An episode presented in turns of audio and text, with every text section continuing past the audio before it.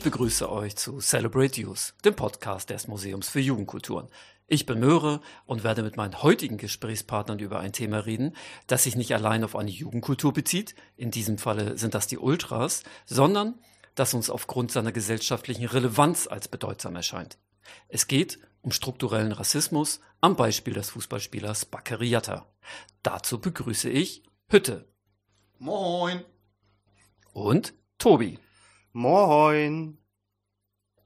Tobi, kannst du uns bitte einmal in das Thema einführen? Aber sehr gerne, das mache ich doch. Glatt. Bakary Yatta flüchtete im Jahre 2015 aus Gambia über die gefährliche Mittelmeerroute nach Deutschland und unterschrieb im darauffolgenden Jahr einen Profivertrag beim Hamburger SV. Dort wurde er durch seine engagierte Spielweise schnell zum Publikumsliebling. Am 7.8.2019 behauptete die Sportbild in einem Bericht, dass Bakary im Zuge der Anreise seinen Namen und sein Geburtsdatum geändert habe.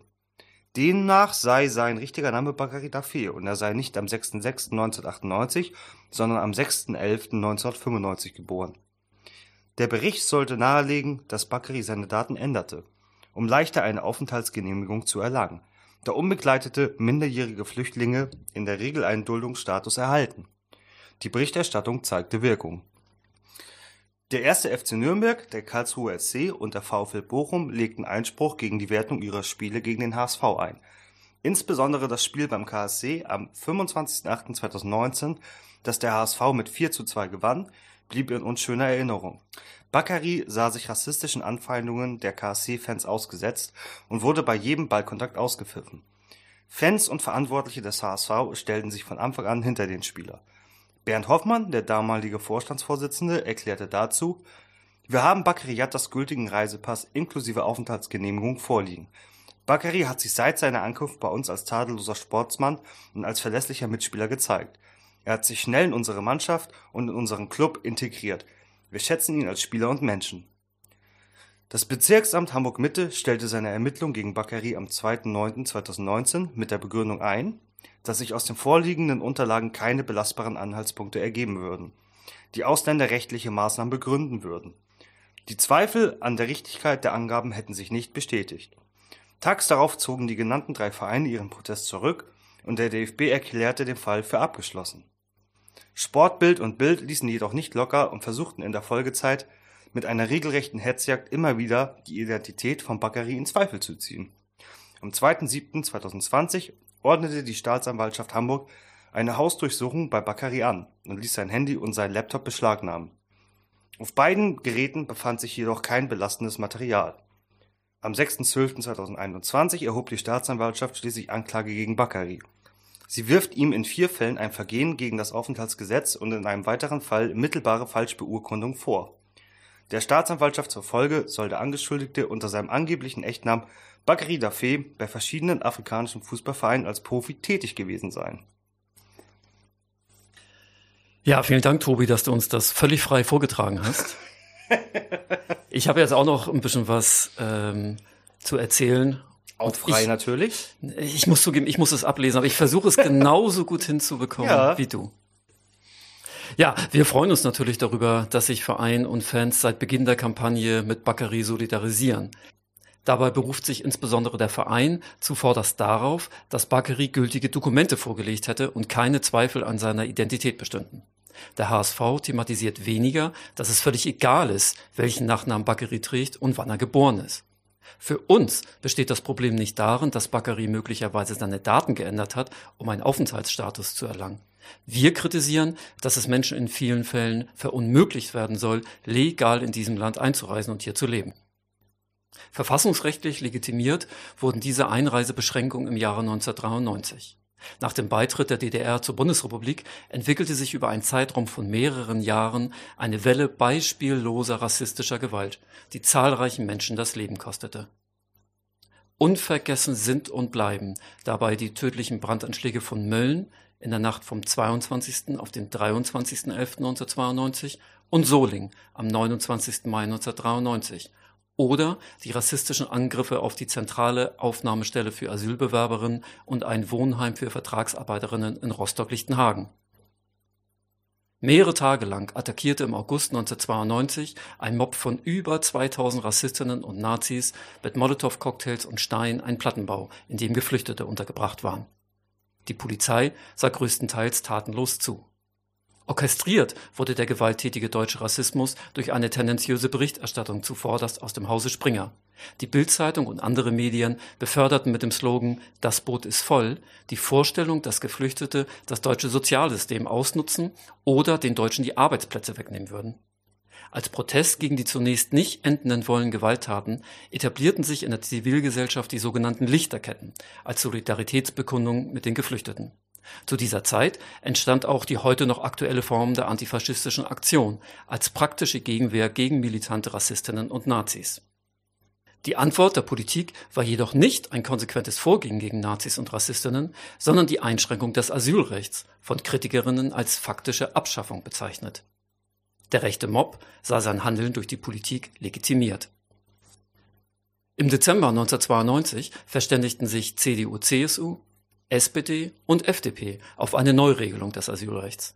Am 26.05.1993 stimmten 521 Bundestagsabgeordnete für und 132 gegen eine Änderung des Grundgesetzes, womit die erforderliche Zweidrittelmehrheit erreicht wurde. Mit der Neuregelung durch den Paragraphen 16a des Grundgesetzes sollte sichergestellt werden, dass ausschließlich politisch Verfolgte das Recht auf Asyl in Anspruch nehmen können. Armut, Bürgerinnenkrieg oder Naturkatastrophen begründen keinen Anspruch auf Asyl. Durch die sogenannte Drittstaatenregelung ist es seitdem nicht mehr möglich, über ein Land der EU oder ein Nachbarland in die Bundesrepublik einzureisen und hier Asyl zu beantragen. Auch Geflüchtete aus sogenannten sicheren Drittstaaten, denen nach Einschätzung der deutschen Behörden keine Verfolgung droht, haben keinen Anspruch auf Asyl. Obwohl sich die Bundesrepublik mit einer Mauer aus Drittstaaten umgibt und auch die EU-Außengrenzen von der Europäischen Agentur für die Grenz- und Küstenwache Frontex bewacht werden, machen sich jeden Tag tausende Menschen wie Bakri Yatta 2015 auf den Weg, um ihr Recht auf ein menschenwürdiges Leben einzufordern. Hütte, warum thematisiert der HSV nicht eindeutig den rassistischen Kontext, in dem die Situation um Bakri eingebettet ist? Ja, ähm, Erstmal nochmal vielen Dank an euch beide für die Einführung in das Thema.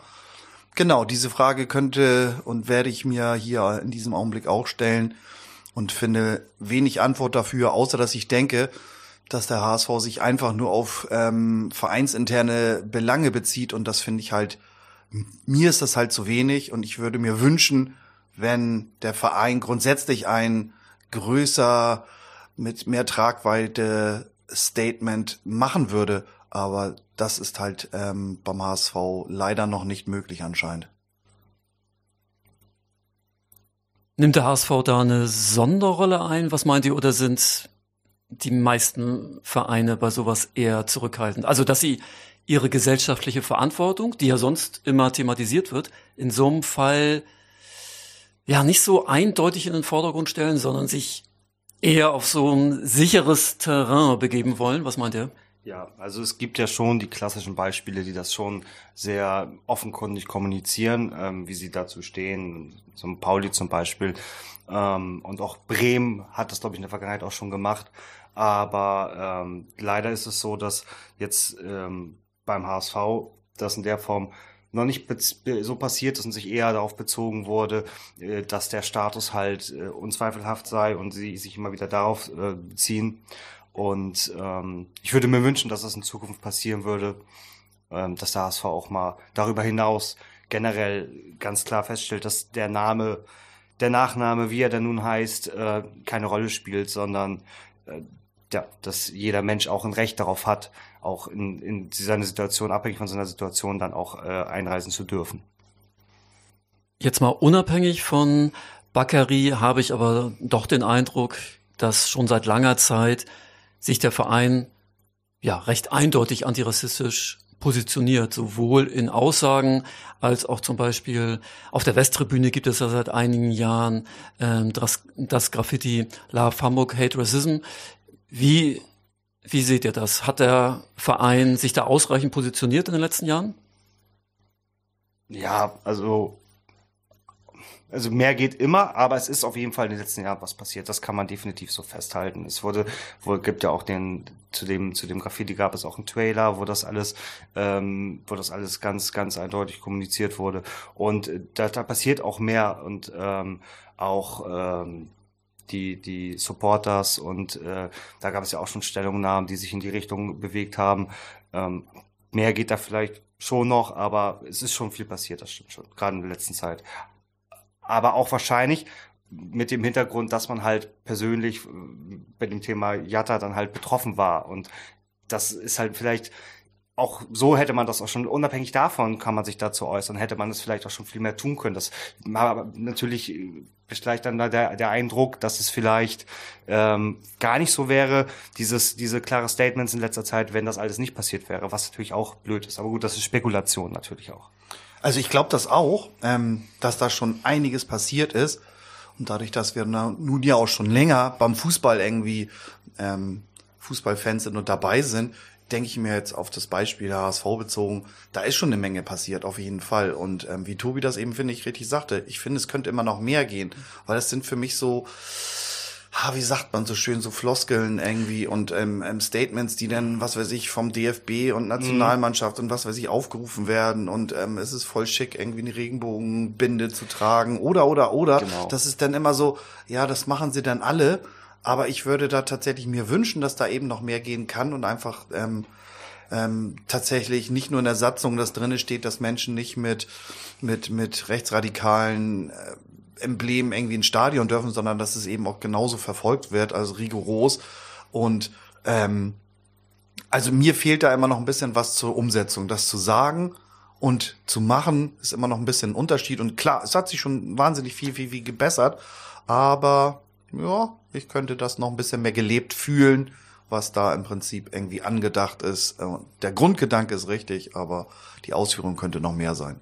Richtig. Und ich glaube, ich habe das so ähnlich auch gerade schon gesagt, aber es ist oft wirklich auch Aktion, Reaktion, dass es halt, dass es halt dann immer eine total richtige und gute Reaktion gibt zu bestimmten Vorfällen. Aber man muss das ja, man kann das ja auch mal kon total kont ähm, völlig ohne Zusammenhang kann man ja auch manche Sachen dann einfach, äh, da muss nicht immer vor was passiert sein, dass man sich da mal zu äußert, sondern das kann auch einfach an irgendeinem Montag nach einem Bundesligaspiel, nach einem zweiten Bundesligaspiel in dem Fall, in unserem Fall, äh, kann, kann man sowas dann auch einfach mal sagen, weil das ist ja immer ein Thema und nicht nur nachdem was passiert ist halt.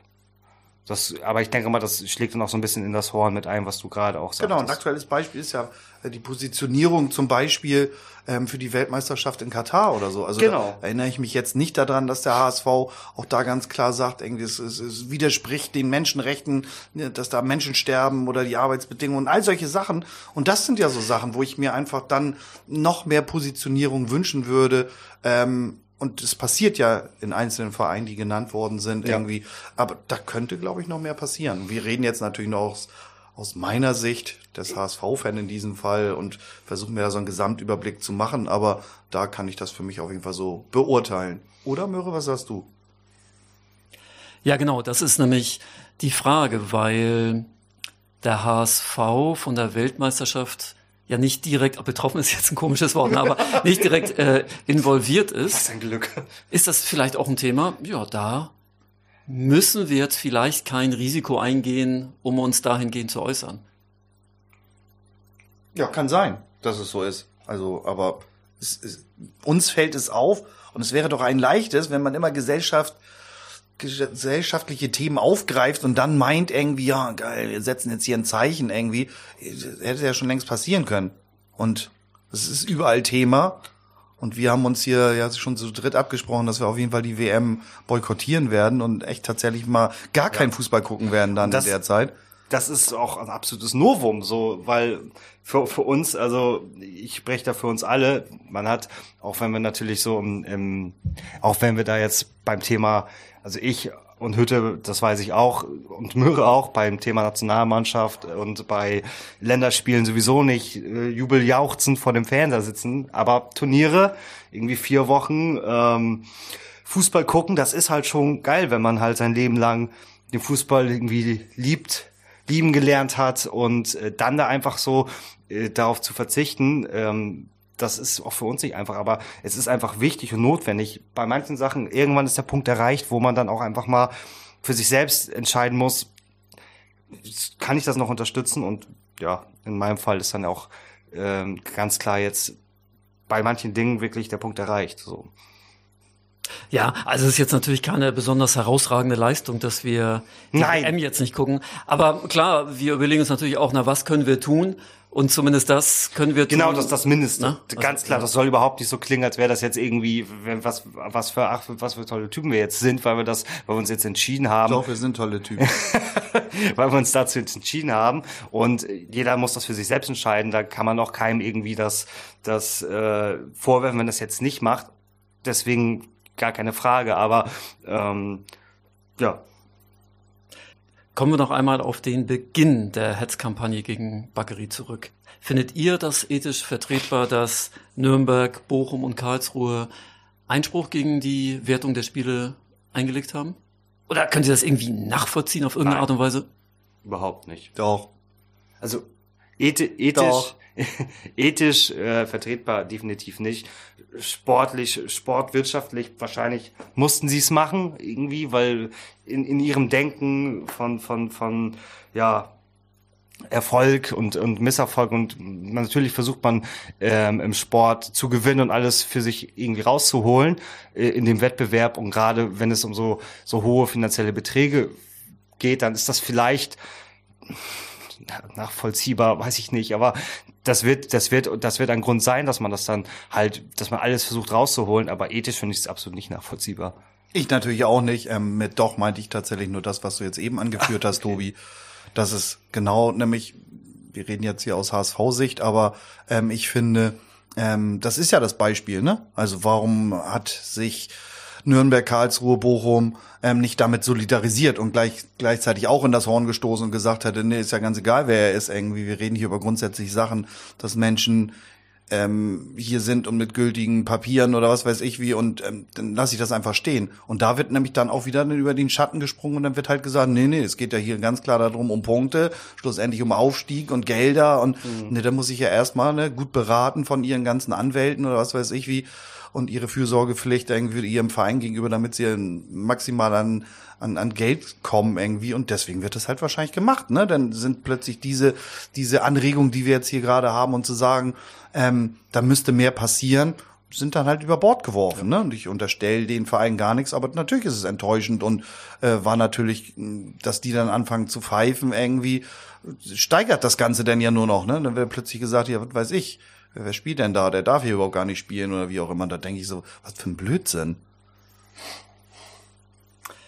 Ja, also wir wissen natürlich nicht, wie sich der HSV in so einer Situation verhalten würde. Ich, ich ahne es, aber, aber wissen nicht. Aber ich, also so emotional, ich fand das damals so krass, ähm, dagegen gegen die Wertung der Spiele Einspruch zu erheben. Was da in Karlsruhe passiert ist, das war noch, natürlich noch mal ein Schritt darüber hinaus. Aber Hütter hatte eben schon die Gründe betont, warum Einspruch eingelegt wurde. Ja, da stellt sich für mich natürlich die Frage, ja, wie dünn oder tragfähig ist dieser antirassistische Konsens, wenn es ihn im Fußball überhaupt gibt, dass schon bei solchen Situationen das völlig hinten runterfällt und es dann wirklich einfach nur noch um Punkte, Punkte, Punkte, ja. Kohle, Kohle, Kohle geht. Vielleicht provokante These, aber solange man dafür nicht wirklich was tun muss. Sagen, solche Sachen, solche, ja, das ja. hat ja Hütte so ähnlich auch vorhin schon gesagt. Man kann schnell sowas raushauen und, und sich und sich antirassistisch dann ähm, äußern, sich dagegen äußern und Stellung beziehen. Das ist alles blöd gesagt, schnell, schnell gemacht, aber dann auch wirklich Taten folgen zu lassen, das ist dann mit Aufwand verbunden und dem möchte man dann vielleicht dann äh, doch nicht eingehen. Oder wenn man halt merkt, hm, ich kann mir, ich kann mir hier Punkte irgendwie erschleichen, die ich halt sonst nicht hätte, dann ja, dann ist das vielleicht dann doch nicht so wichtig, was dann äh, Menschen, menschlich äh, dahinter steht. Genau, wenn wir jetzt sagen, nämlich nie wieder diesen Slogan, nie wieder Faschismus, nie wieder Rassismus, ähm, ganz aktuell irgendwie nie wieder ist jetzt. Ne? Also da hat, haben die Freiburger Fans gemacht, ähm, wo ich einfach so denke, darauf kommt es doch an. Also die müssen dieses nicht irgendwie äh, verkaufen als nie wieder, ja, hört sich gut an, nie wieder Faschismus, irgendwie können wir immer sagen, aber nie wieder ist jetzt. Und das bedeutet jeden Tag und jede Minute und jede Sekunde muss man das im Prinzip dann auch leben und zeigen. Und das bedeutet nicht dann, wenn es plötzlich irgendwie und ähm, 90 Minuten auf dem Platz hätten sie da ja auch ihre drei Punkte holen können. Und das dann nachher irgendwie einklagen zu wollen, finde ich, ist mir zu billig, sage ich ganz ehrlich. Also deswegen ähm, jederzeit und dieses Jetzt ist eben auch tatsächlich jetzt und immer gedacht. Ja. Ja, das soll ja auch gar nicht alles so, so oberlehrerhaft klingen, aber das, das gilt natürlich für uns genauso. Jeder kann. Wir haben nur einen Lehrer hier. Ja, ja. äh, hm, ob das Zufall ist, dass ich das so gesagt habe, wahrscheinlich nicht. Aber das, das fängt natürlich auch bei, bei einem selbst an. So, man kann sich ich frage mich auch immer wieder, macht man genug, kann man sich noch vielleicht, kann man sich vielleicht noch deutlicher äußern? Das, das beginnt ja bei einem selbst halt auch. Ne? Also, dass man das jetzt nicht falsch versteht, aber es ist halt ein wichtiges Thema und sich da immer wieder zu reflektieren, kann da sicherlich helfen. Ich möchte auch nochmal den DFB ins Spiel bringen. Der DFB betont ja gerne sein antirassistisches Engagement. Ja, wäre es nicht am einfachsten, wenn der DFB sagen würde, jeder Mensch kann einfach hier bei uns Fußball spielen, egal wie irgendwas, dann bräuchten wir uns, äh, bräuchten wir uns diese Frage gar nicht stellen.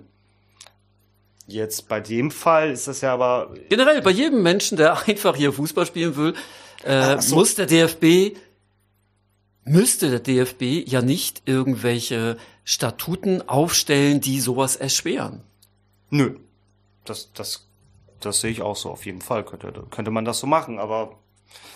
Also das wäre doch das, wie ich finde, glaubwürdigste antirassistische Engagement des DFB zu sagen, jeder Mensch, egal woher er kommt, welches Geschlecht er hat, wie er sich nennt oder wie auch immer, ja, kann halt hier Fußball spielen. Da müsste der politische Wille aber dahinter sein und das äh, bei es ist ja auch kein Geheimnis, dass da auch bei beim DFB sind ja auch Funktionäre dabei, die Funktionäre dabei, die ähm, politisch vielleicht das gar nicht so sehen, die ja oft auch ne, in, in Parteien in Parteien auch aktiv sind, wie zum Beispiel damals Reinhard Grindel als CDU-Mitglied, da ist das vielleicht halt, vielleicht steckt man da so gar nicht dahinter. Ne? Das ist ja, es ist ja einfach auch Politik, also definitiv. Und es wäre wirklich so einfach, ne? Gerade wenn wir sehen, wie die Integration läuft im Fußball, ne? Aus aller Herren Länder dürfen Menschen zusammen Fußball spielen irgendwie, da wäre es ja so einfach, das genau nämlich einfach mal wirklich ähm, mit Leben zu füllen, einfach zu sagen, das ist völlig egal. Hier kann das jeder machen. Weil dann geht's ja wirklich nur darum, auf dem Platz zu stehen und zu spielen.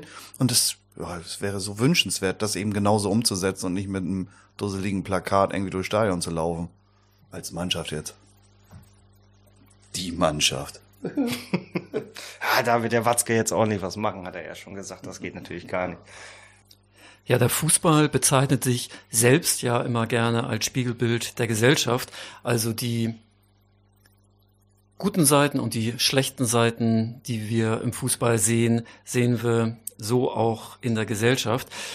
Ja, warum versteht sich Deutschland nach wie vor nicht als Einwanderungsland, das alle Menschen hier willkommen heißt, egal aus welchen Gründen sie kommen. Also 2015, das ist ja noch nicht so lange her, da war das ja auch ein Riesenthema.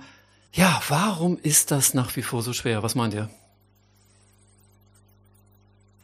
Ja, da gibt es viele Gründe, das, das, das jetzt alles aufzudröseln, das führt jetzt wahrscheinlich zu weit, aber es gibt natürlich auch, also es eine, eine Sache ist natürlich, dass äh, da gerne dann auch unterschieden wird, dass es natürlich manche Leute gibt, die dann sagen, ja, also sie können, dürfen schon kommen, aber nur wenn das, was auch immer das bedeutet, nach meiner Ansicht dann die Menschen sind, die uns auch weiterbringen. Das sind die 1A-Menschen, die vielleicht ähm, studiert sind vielleicht oder, oder uns äh, da helfen, wo wir vielleicht Hilfe benötigen und dass man dann opportunistisch denkt und ich denke, da, da kann ich jemanden gebrauchen in dem Bereich, die können kommen, aber der Rest dann nicht und das, das ist ja völlig, völlig absurd. Was ich mich schon immer gefragt habe, ist, warum Armut nicht als legitimer Fluchtgrund anerkannt wird. Ne? Also warum da so unterschieden wird, gerade ja auch mit der Änderung des ähm, Asylgesetzes 1993. Warum wird da so unterschieden, dass nur politisch Verfolgte Recht auf Asyl genießen und die Menschen, denen es einfach dreckig geht, warum dürfen die nicht kommen?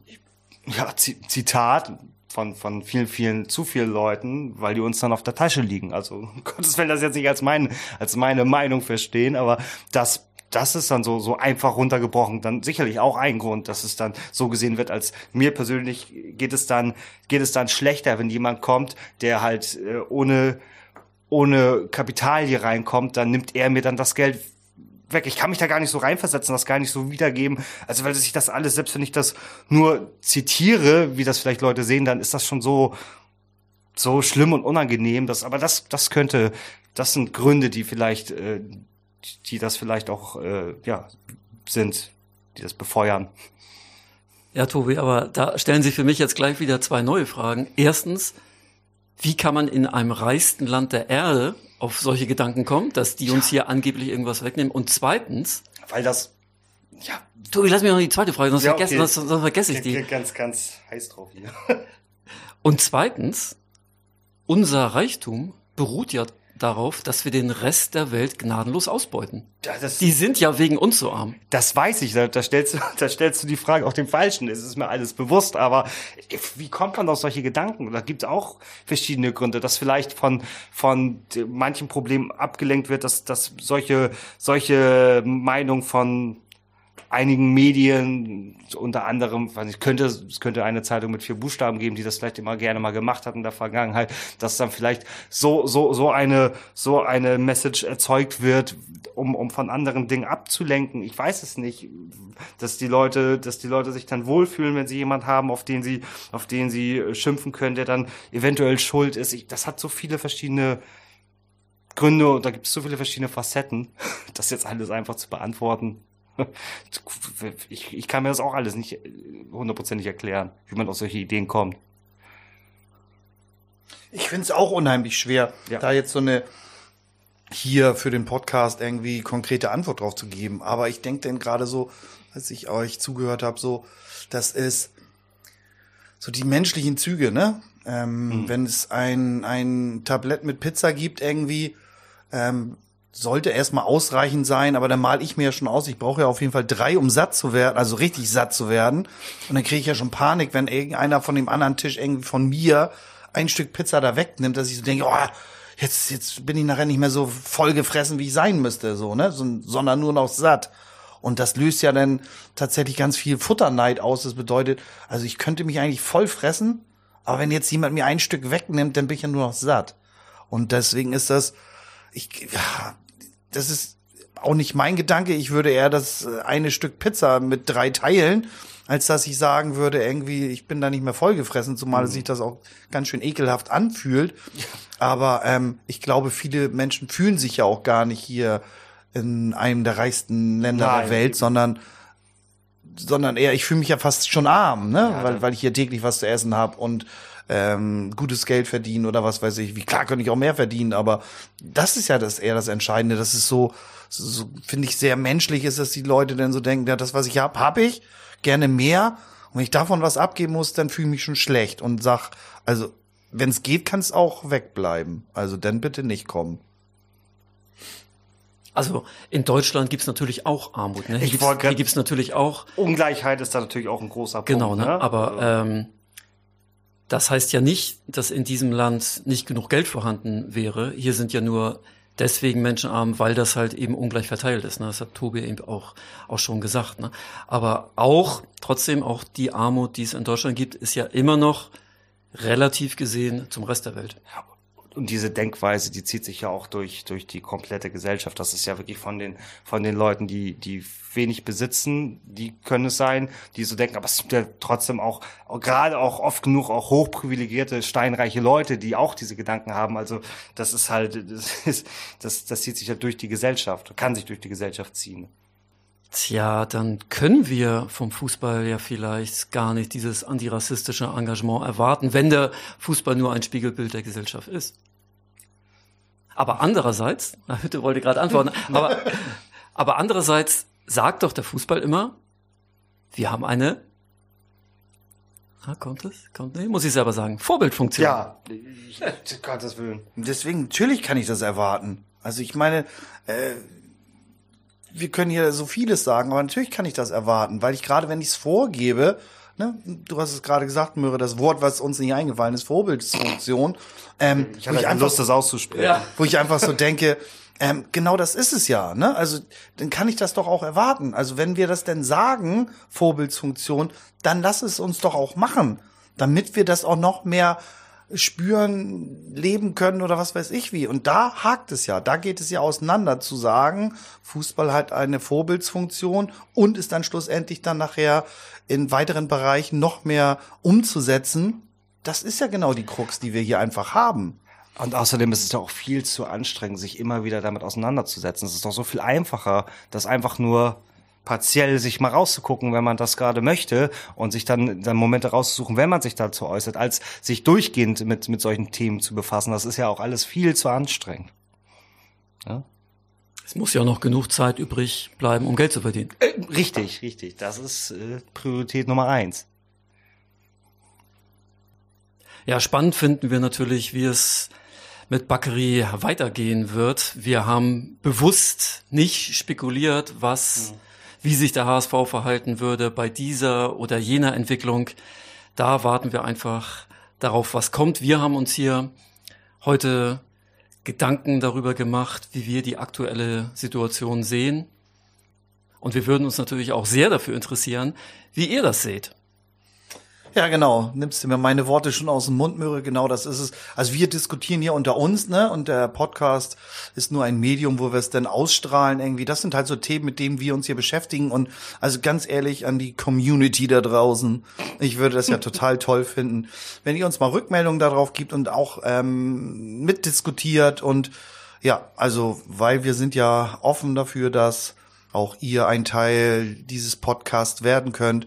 Also immer gerne Anregungen hier reingehauen und das würde ich mir echt wünschen. Und tatsächlich, wie Möhre sagt, wir sind gespannt, was folgt und dann schauen wir einfach mal. Ja, Tobi, vielen Dank. Ja, bitte, bitte, hat mir sehr viel Spaß gemacht. Am geheiligten Sonntag hier. Genau, am Sonntagabend die leichtesten Themen. Wenn ihr uns zustimmen wollt, wenn ihr Widerspruch habt, dann meldet euch, so wie von Hütte gesagt, unter celebrateuse at jugendkulturmuseum.de. Weitere Informationen über das Museum und die Themen von Celebrate Youth findet ihr auf unserer Seite jugendkulturmuseum.de. Werdet Teil des Podcasts, bringt Themen, Einstellungen, Fragen. Wir freuen uns auf alles, was kommt und vor allem auch auf die nächste Folge.